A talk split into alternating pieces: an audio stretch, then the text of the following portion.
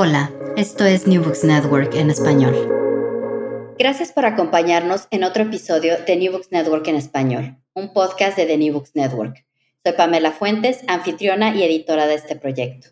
Hoy platicaremos con Carlos Alberto Sánchez, autor del libro A Sense of Brutality, Philosophy After Narcoculture, un tratado filosófico sobre brutalidad en el contexto de la narcocultura.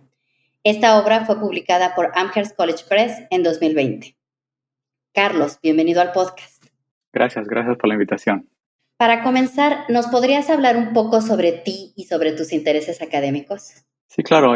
yo soy ah, pues Carlos Alberto Sánchez. Ah, trabajo ah, ahorita en San José, California, en la Universidad Estatal de, de San José. ya llevo unos 16 años allí de profesor de tiempo completo.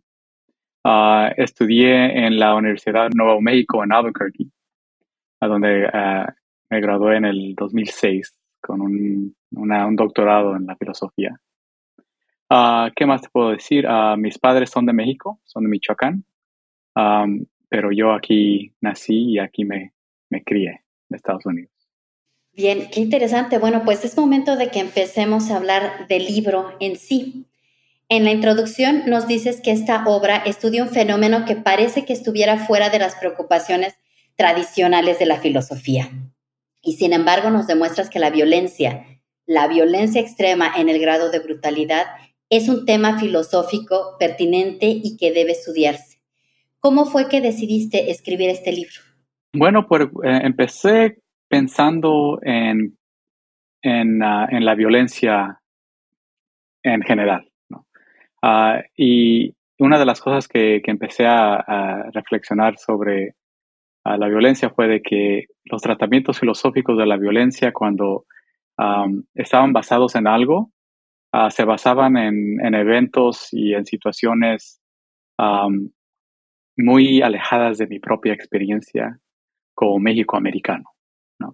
Ah, entonces, los, los, grandes filósofos del siglo XX, por ejemplo, cuando reflexionaron sobre la violencia, ah, se enfocaban en, en, eventos como el Holocaust, Ah, o ya recientemente en eventos como 9-11 o en eventos que de Europa o de África, ¿no?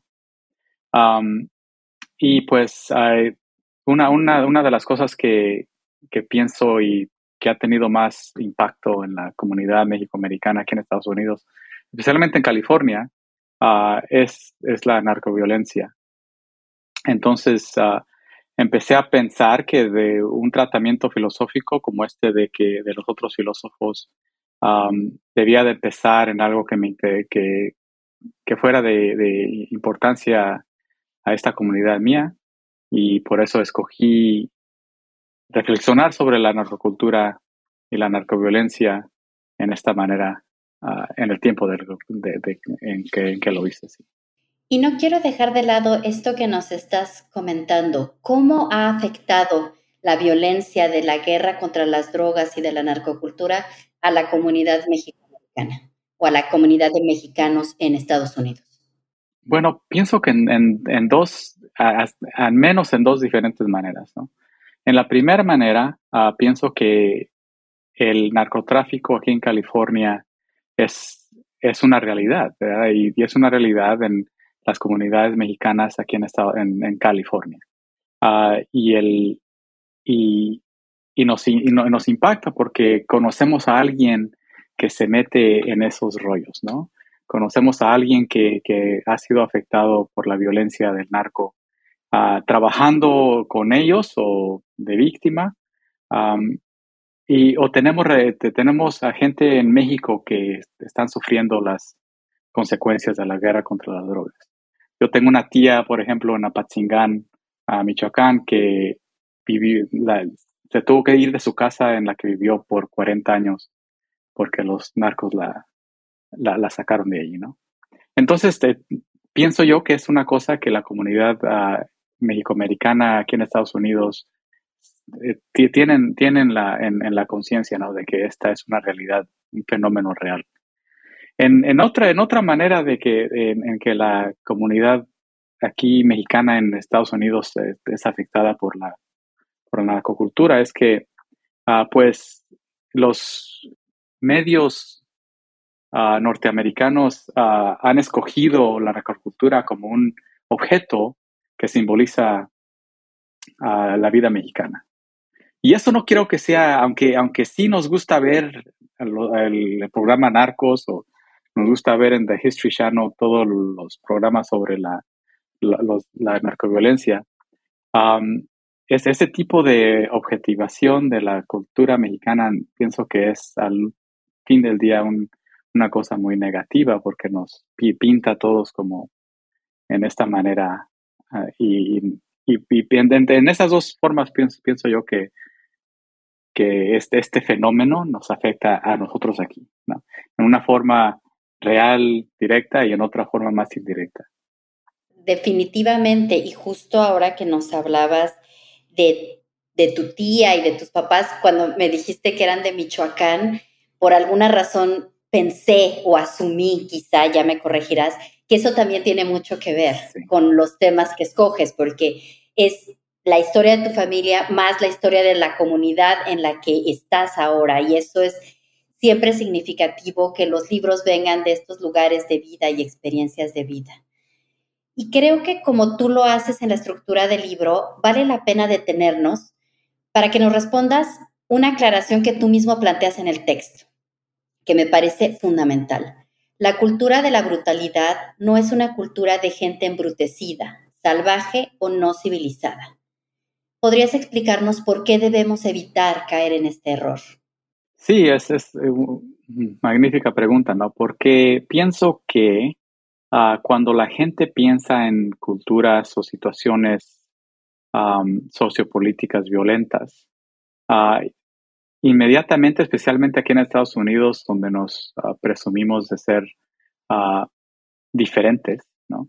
Eh, eh, asumimos que la gente, las personas que viven en esas culturas, en esas situaciones, son ellos mismos violentos, que es parte de su ser, ser violentos. Y entonces esa violencia la traducimos como bruta, barbaridad, barbarie, no, no sé cómo se dice, ah, pero barbarie, como barbarie.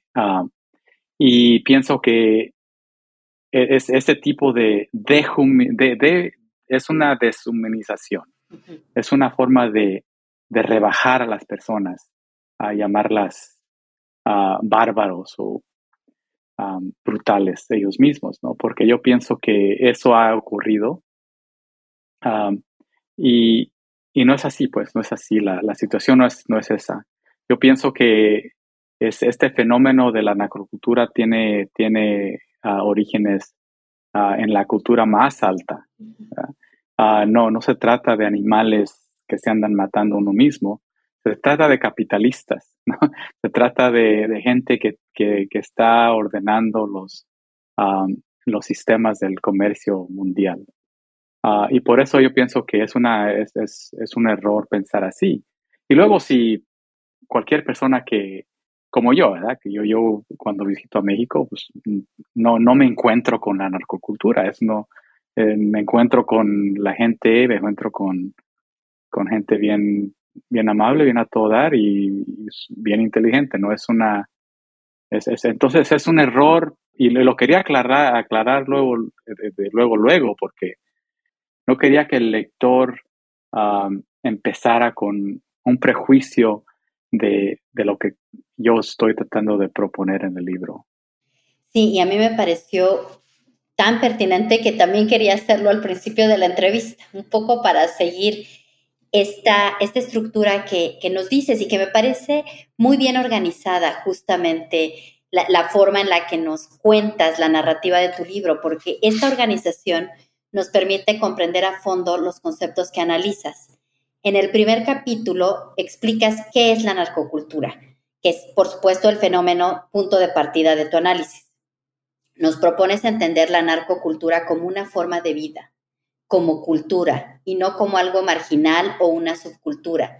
¿Por qué propones entenderla de esta manera? ¿Y cómo analizarla desde la filosofía, ya que nos dices narcocultura es todo, moderna, posmoderna, individualista en el sentido capitalista, comunal, etcétera?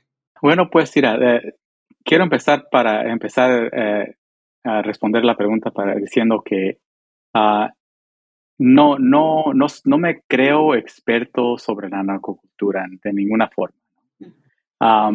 y, sí, lo, lo, dices bien. Quiero que, quiero que la narcocultura me sirva como un punto de partida a una reflexión filosófica. entonces, cuando una, una, de, una de las proposiciones filosóficas de las que yo, a las que yo me atengo más es esta idea de que no hay algo, no, no, hay, no hay una cultura sin más, no, no, hay una cultura como homogénea. Ah, hay diferentes culturas ah, en todo el mundo.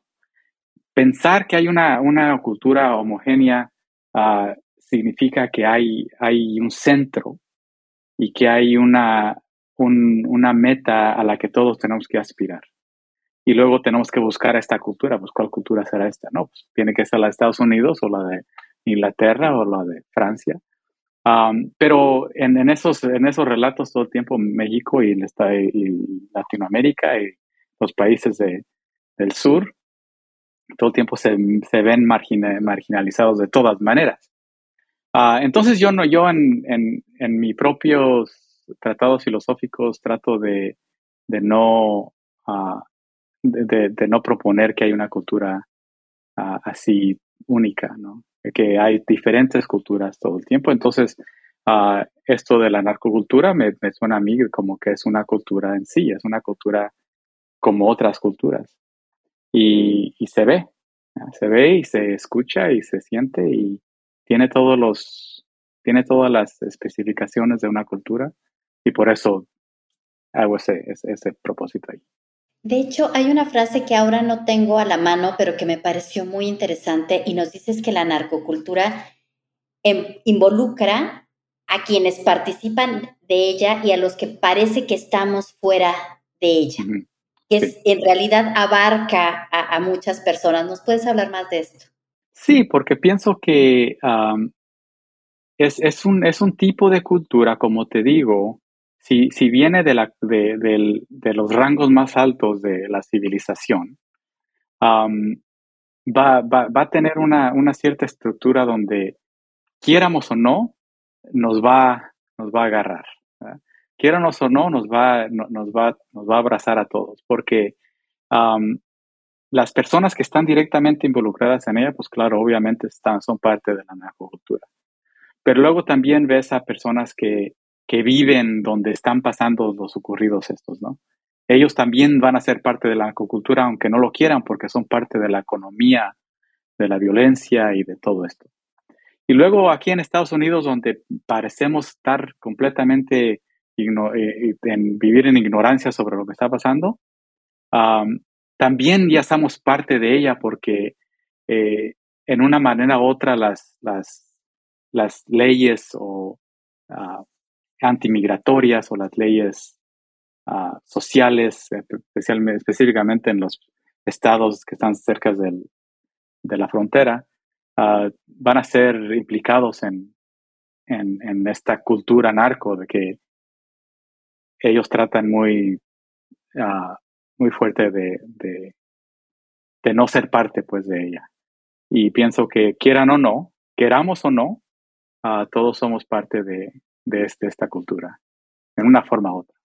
Sí, definitivamente. A mí es una frase que me dejó pensando y decía, bueno, cuando consumimos algunos eh, música o algunos de los programas o también eh, algunas de las revisiones que tenemos que pasar eh, cuando cruzamos la frontera, en fin, como que esa frase me dejó pensando en lo mucho que nos puede envolver a más personas de las que creemos.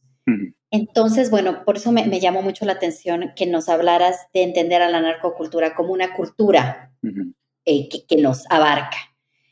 Y bueno, pasemos justamente a las producciones culturales, en este caso la música. En tu capítulo sobre violencia haces un análisis detallado de los narcocorridos. ¿Cuáles escogiste y por qué? Bueno, escogí a los narcocorridos que, que, tenían más fuerza simbólica y, representante. Ah, entonces, uh, que, porque hay muchos corridos pues, de, la, de la narcocultura, pero los narcocorridos más, más contemporáneos son los que, los que dan más detalle de lo que está pasando en, en, la, en, la, pues en la narcoviolencia. Este, son, tienen más detalle y son como más fuertes y nos dejan pensar, nos dejan pensando más, pienso yo.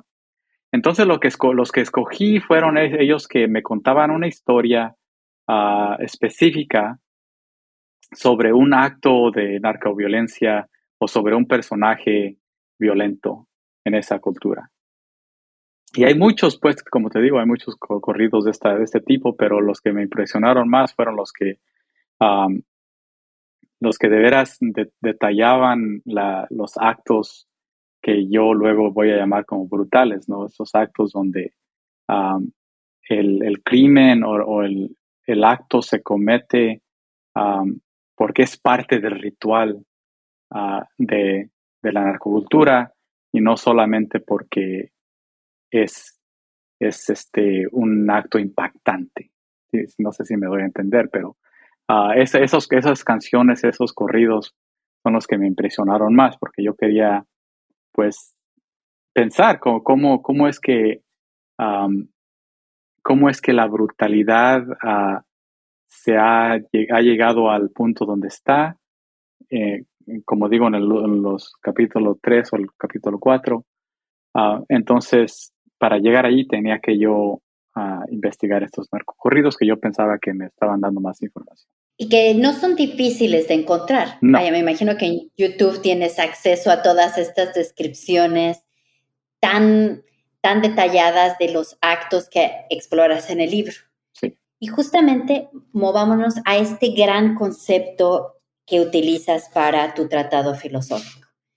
El título del tercer capítulo podría traducirse de manera amplia como sobre brutalidad o hacia una filosofía de la violencia de la que no se puede hablar. Y déjame decirte que mientras leía tu libro a veces tenía que hacer algunas pausas porque, claro, como tú bien dices, pasan todas estas descripciones ya sea en los noticieros, en la música, y, parece que nos rebasan, pero cuando las lees de forma tan detallada en tu libro, bueno, claro, a veces no las hablamos. En este apartado nos explicas que la brutalidad es más que la violencia y es diferente a la crueldad. Desde un punto de vista fenomenológico, nos dices que la brutalidad satura nuestro concepto de violencia. Partiendo de esto, ¿por qué decidiste utilizar brutalidad en lugar de conceptos como terror, crueldad o violencia? Sí, es, esa pregunta va a ser el, es el centro pues del, libro, ¿no? Es, es, en verdad la pregunta que me, que me trajo a escribir el libro como un libro y no solamente como un, ensayo, un capítulo de otro libro. Ah, porque encontré, eh, en primer lugar, pues eh, encontré, bien encontrado hace muchos años una descripción muy corta en un libro del filósofo Max Scheler, que es un, filósofo alemán. Y este es un libro muy famoso de este ah, que se llama La esencia de la simpatía. Y se escribió en los años mil, parece que 1013 o algo así, o 1913 digo. Uh, y en una página, solamente una página, eh, este Max Shaler nos da una, una, distinción entre la crueldad y la brutalidad. Y dice, la crueldad es, es un acto ah, violento, es, es, algo que hace una persona cuando, cuando comete un acto de extrema violencia, pero uh, le da satisfacción. Entonces el, sujeto encuentra satisfacción en, la en, el acto violento que está cometiendo.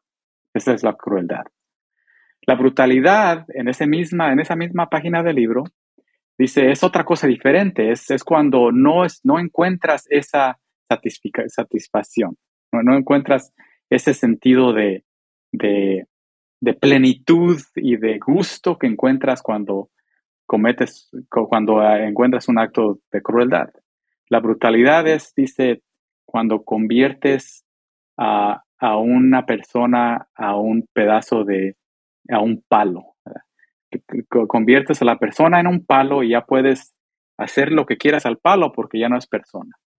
Entonces, eh, eh, y es todo lo que dice, no, no lo explica más, ah, pero se me quedó en la cabeza por años, porque yo me, me, encantó mucho esa distinción.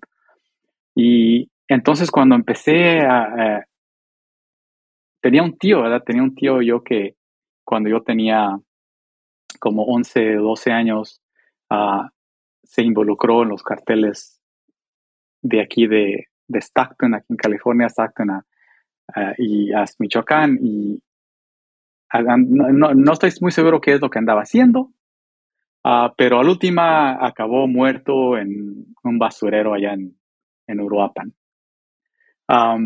Y era mi, mi, tío favorito, se llamaba Manuel, era mi tío favorito y, y nunca me, me, me, nunca estuve satisfecho yo de, de, de, la historia que me contaban de cómo había muerto mi tío. y pues me decían, no, pues lo mataron por andar vendiendo drogas o lo que sea. Pero yo todo el tiempo me preguntaba, pero ¿por qué lo, lo, lo trataron así? ¿Por qué lo, lo dejaron en el basurero? Y esa, es, esa idea de, de, mi tío, que yo quería tanto, en un basurero, uh, nunca me dejó y, vive pues en mi cabeza hasta hoy. Pero cuando empecé a pensar filosóficamente sobre esto, dije, Max Scheller tiene la razón, ¿verdad? Porque para matar a mi tío, en primer lugar lo tuvieron que convertir en, un, en una no persona, ah, en algo que se pueda tirar a la basura, ¿no? Entonces, aunque el que lo mató, pienso yo, quizás este hombre fue un fue cruel, ah, pero el acto que cometió es ya una brutalidad en esta forma de, en esta filosofía de Max Scheler. Entonces, esa, esa distinción es la, que, es la que de veras le da gasolina al libro, ¿no? Porque quiero decir que ah, la brutalidad es algo que, que tiene su propia lógica, no es dependiente de, los, de la gente cruel, no, depende de que la gente que está en esa situación tenga, las, tenga, crueles intenciones. Ah, la brutalidad es otra cosa. Es, algo que ya tiene su propia lógica. entonces, la, eh, la, otra distinción que hago es ah, entre la crueldad y el terror y el horror. Y, esas dos, esas dos ah, formas de violencia también son muy interesantes, pero lo que los, la, diferencia es que en el terror y en el, error, en el horror ah, hay una forma de espectáculo que acompaña a los actos violentos. Ah, entonces, tenemos pues, eh, si, lo, si lo puedo resumir aquí muy pronto, muy rápido, tenemos a la violencia que es un, un acto pues físico o emocional o simbólico, pero que se ve, se ve cuando lo, cuando lo, cuando lo ves, lo reconoces. Eso es una cosa muy ah, inmediata e impactante. la crueldad va a ser una, ah, una forma de violencia donde ah, alguien está, está eh, ganando algo por cometerlo. Aunque si es satisfacción o si es otra cosa, otro, otra forma de, de pago psicológico, ¿no? Que les, algo le está dando cometer este acto. Ah, el horror y el terror tienen esta otra estructura donde uh, un acto terrorista necesita que, eh, depende de que sea visto. El, acto, el, acto terrorista eh, tiene esta lógica de, de visual, visualización, de, de una óptica, ¿no? Que tienes que verlo para reconocer que es un acto terrorista. Ah, y los terroristas mismos quieren que lo veas, que quieren que, seas ah, ah, un testigo a lo que están haciendo. misma, esa misma lógica de espectáculo la tiene el horror. El horror, un, acto horrorífico, tiene esa, esa, esa lógica de que alguien lo tiene que ver. Ah, tiene una intención ah, ya de, que tiene que ser visto por la gente. Esta e, es, la brutalidad, ah, pienso yo, o digo en el libro, eh, no tiene esa lógica, no tiene esa lógica de espectáculo. Porque ya si te impones a la, a la violencia extrema y a la violencia que te deja sin palabras y te impones, puede pasar cualquier cosa y ni, ni lo ves, ni quieres voltear la cara. Ah, ya no te llama la atención, ¿verdad? Eso, eso es un acto que no te llama la atención. Y si no te llama la atención, entonces no es terror y entonces no es horror, ¿verdad? Y si, y si no hay sujetos detrás del acto que, que, están uh, satisfechos por lo que pasó, entonces no es crueldad. Entonces es, otra cosa y es por eso que digo que ah, tiene esta otra lógica de, que, donde se esconde, la, brutalidad se esconde detrás de la vida cotidiana y, y vives con ella. Y no se puede decir lo mismo de los otros.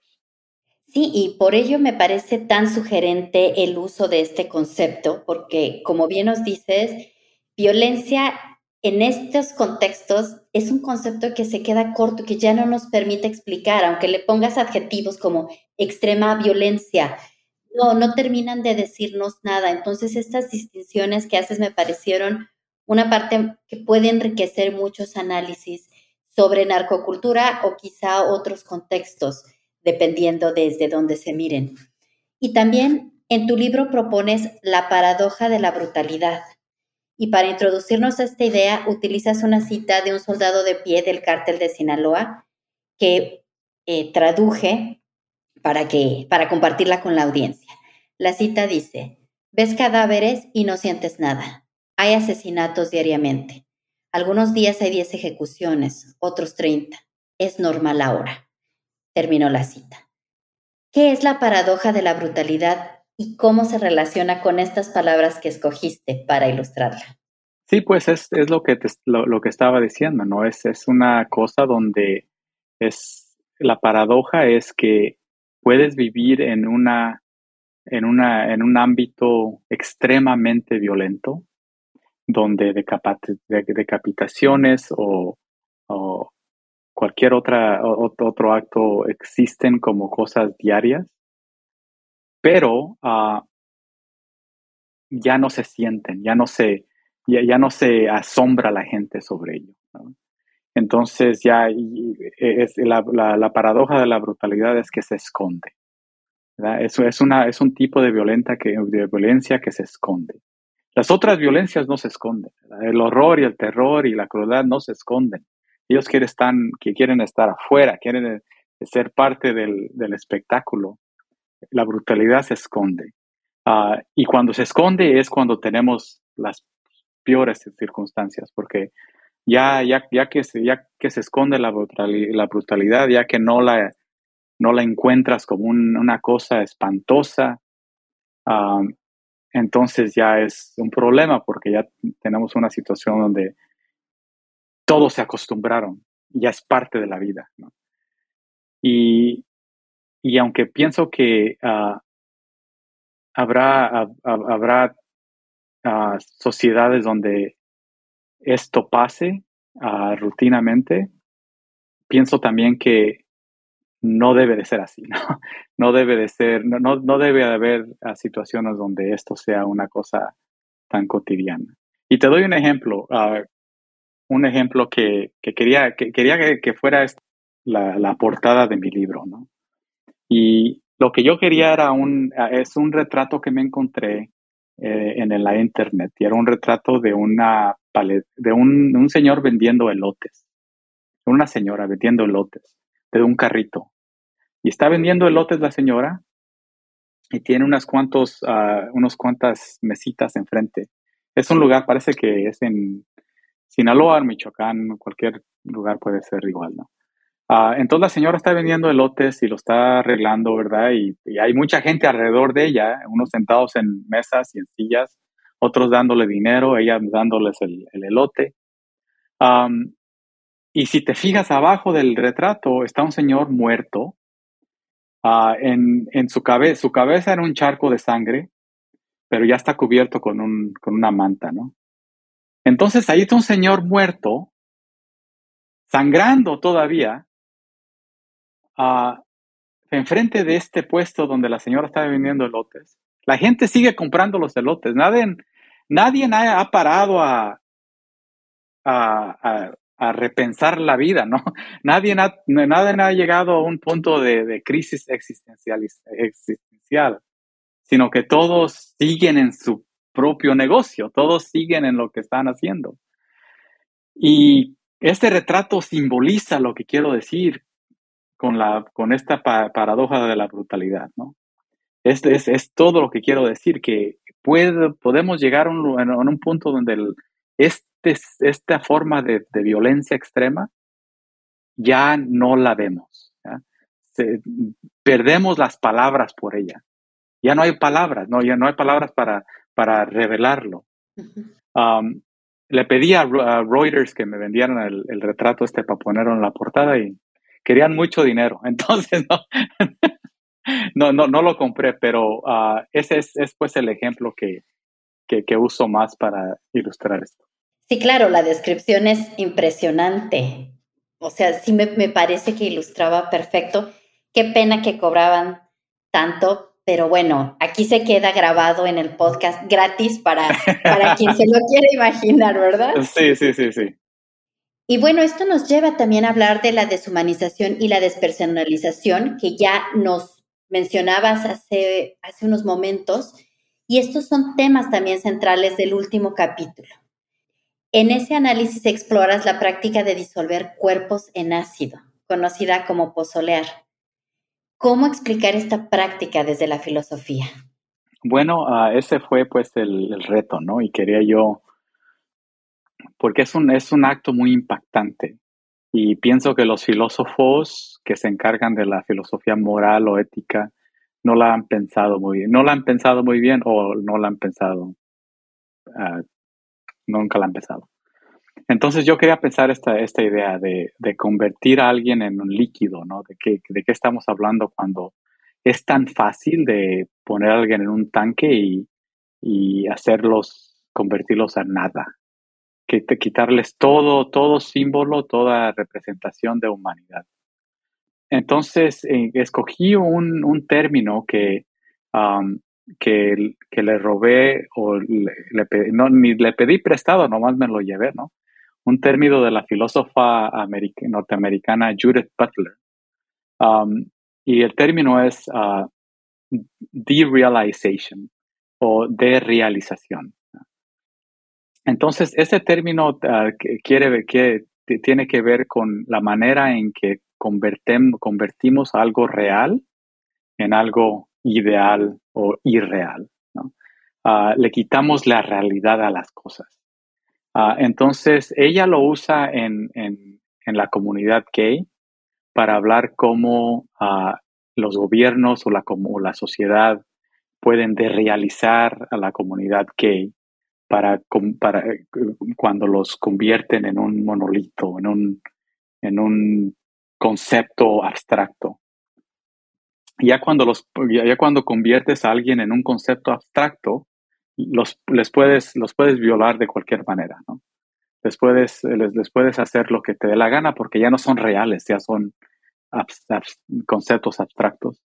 Entonces, esta idea la, se, se, la, se, la, se, la, la, la, la, agarré pues de Butler y la, y la usé para analizar esta idea de, real, de, realizar pues a las personas, pero en mi caso, en el, en, la, en el caso de mi libro, es una forma real de, de realizar, ¿no?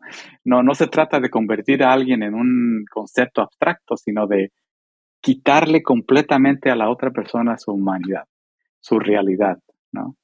Um, y, y, por eso de escogí, escogí, ese término, pues, porque quiero que, pensando en en lo que, en lo que los pozoleros le hacen a los, a los cuerpos, um, uh, nos, nos, nos apunta a dos diferentes fenómenos.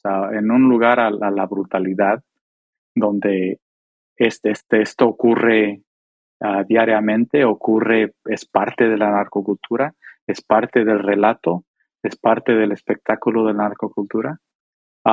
Eh, y, entonces ya, ya no nos sorprende, no nos, no nos da asco, ¿verdad? Eh, y entonces ya la brutalidad se ha encargado de que esta, este fenómeno se esconda también en, en la lógica de la narcocultura. Y el otro fenómeno, pues, es, este, fenómeno de, de, realizar a las personas, de existir en un ambiente donde existe la posibilidad de quitarle a alguien completamente su humanidad.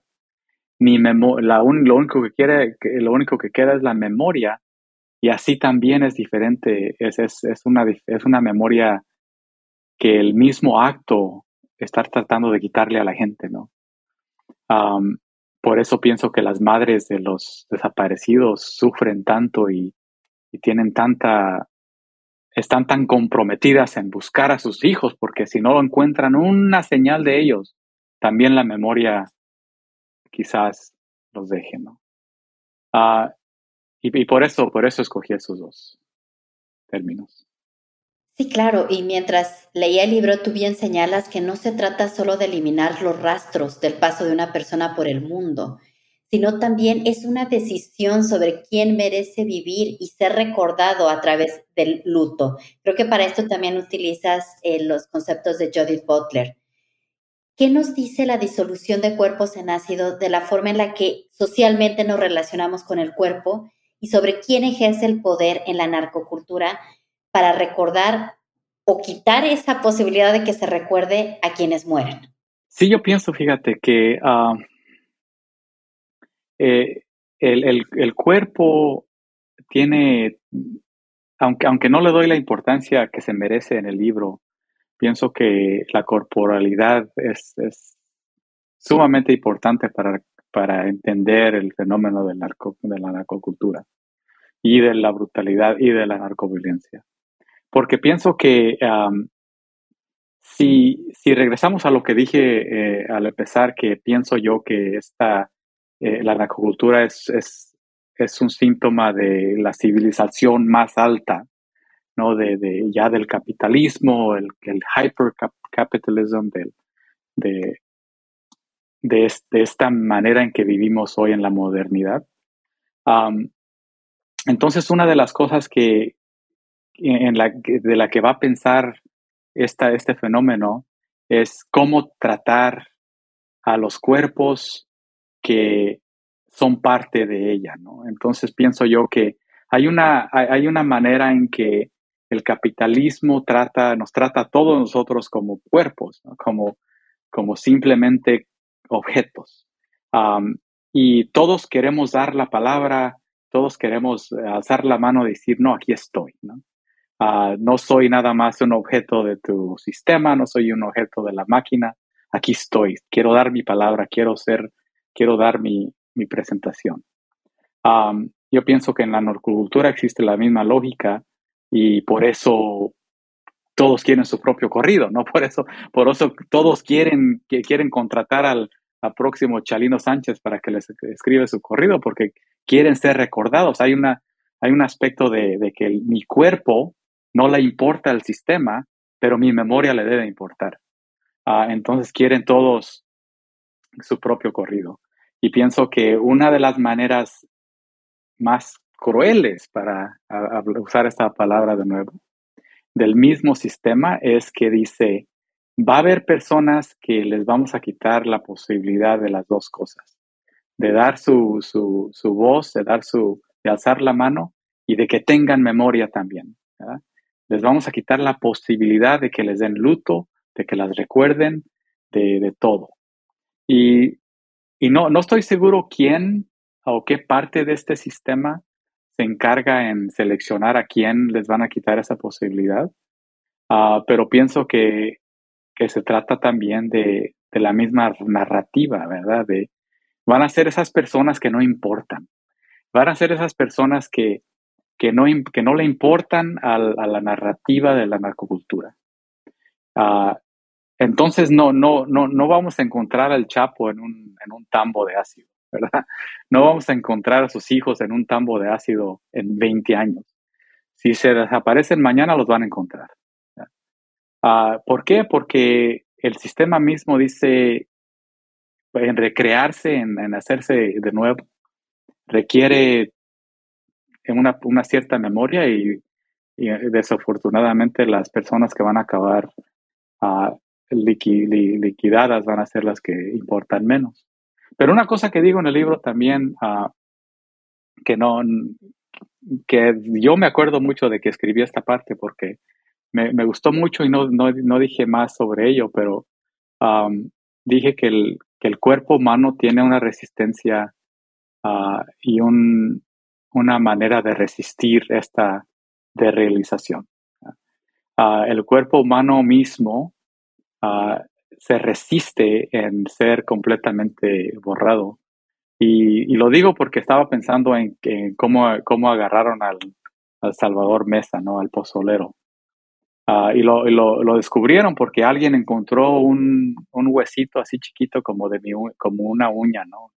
Una, un, un, pedacito chiquitito de alguien, un huesito que sobrevivió el, el, la destrucción.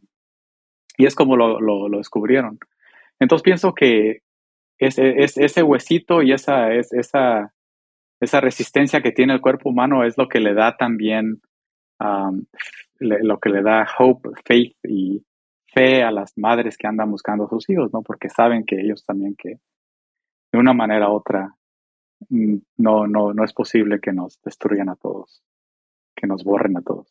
Sí, tienes razón, esa es la esperanza que, que las mueve y me parece una forma luminosa dentro de la oscuridad del horror que nos describes de, de seguir adelante y de entenderlo, de esta brutalidad que yo te agradezco además la sensibilidad con la que escribes y que bueno, finalmente pongas palabras donde a veces las hemos ignorado o no las decimos por diferentes razones. Y bueno, para quienes nos escuchan, quiero decirles que este libro es de acceso abierto. Si ustedes van a la página de Amherst College Press, lo pueden descargar, así que si se les antoja en este momento, después de escuchar la entrevista, pueden ir a la página y descargar el libro. Ahí está, ya listísimo para que lo lean. Y bueno, Carlos, Quiero agradecerte por estar aquí y antes de despedirme, quiero preguntarte si hay algún proyecto en el que estés trabajando o si sigues en la promoción del libro. ¿En qué estás ahora en términos académicos? Bueno, uh, ya, ya no, no, no sigo en la promoción del libro. Uh, ahora estoy trabajando en otro, otro proyecto. Uh, me han pedido que escriba un libro donde trato de hablar sobre la filosofía mexicana Ah, en, en, términos uh, que todos podemos entender. Entonces, eh, estoy, escribiendo, eh, estoy escribiendo un libro donde aparecen mis abuelos y mi mamá y mi papá, uh, y a todos los meto en la filosofía para que traten de, para tratar puede ser una historia donde se entienda la filosofía mexicana, pero también la gente que esté leyendo acá en Estados Unidos va, va a poder darse cuenta de tantito de, la cultura en la que yo en la que yo me, me, crecí. Oye, pues se me antoja muchísimo. Yo espero que este libro llegue a buen puerto y no dudes en comunicarte con nosotros para que hagamos otra entrevista porque me parece más que necesario. Ya desde ahorita yo levanto la mano para leerlo. Carlos, muchas gracias de verdad por aceptar la invitación para ser parte de este episodio. Fue muy iluminador tenerte. Muchas gracias. Gracias a ti. Y también gracias a quienes nos escucharon por sintonizar esta conversación para New Books Network en español sobre el libro A of Brutality, Philosophy After Narcoculture, escrito por nuestro invitado Carlos Alberto Sánchez. Mi nombre es Pamela Fuentes. Hasta la próxima. Gracias por escuchar New Books Network en español.